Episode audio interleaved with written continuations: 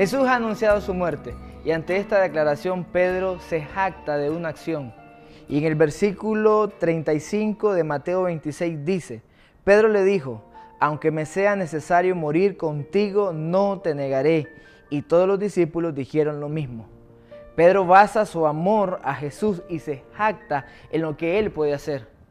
Y aquí hay una gran lección porque como todos sabemos, Pedro le terminó negando. En contraste a esto tenemos a un Juan que basa su relación con Dios y él se llama el discípulo amado. Cabe recalcar que el único libro donde se le llama el discípulo amado es el libro de Juan. Y esto no es malo, es sencillamente la revelación que Juan tenía de quién él era y cómo Dios le amaba. Un secreto acá es que el que se basó en lo que él podía amar a Jesús terminó negándole. Pero el discípulo que se basó en cuánto él le amaba terminó estando ahí a los pies de la cruz.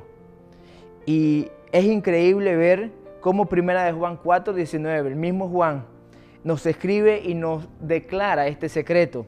Nosotros le amamos a Él porque Él nos amó primero. Todo lo que nosotros hacemos tiene que ver con la respuesta de lo que Él es y Él es amor. Yo no puedo jactarme ante un profesional de algo que yo no podría hacer como Él lo haría.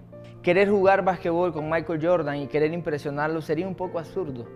Yo terminaría frustrado, terminaría diciendo no vale la pena lo que hago. Y quiero hablarte de esto, porque posiblemente hoy basamos nuestra experiencia con Dios y nuestra vida en unas frustraciones, porque no logramos cumplir de aquello que nos actamos y servimos y hacemos y basamos el amor de Dios hacia nosotros por lo que nosotros hacemos. Y quiero decirte algunas verdades muy fuertes. Lo primero es que nada de lo que usted y yo hagamos hará que Dios nos ame más. O sea, Dios no nos ama por nuestro servicio. Dios nos ama porque somos sus hijos. Y esta es la verdad, Él nos amó primero. Este fue el secreto que Juan encontró en su vida y en lo cual basó su fe para soportar en medio de la crisis. Dios te ama entonces por lo que eres, no por lo que hagas. Y no hay nada que podamos hacer para que esto cambie. Solo hay una vida de agradecimiento porque Él nos amó primero.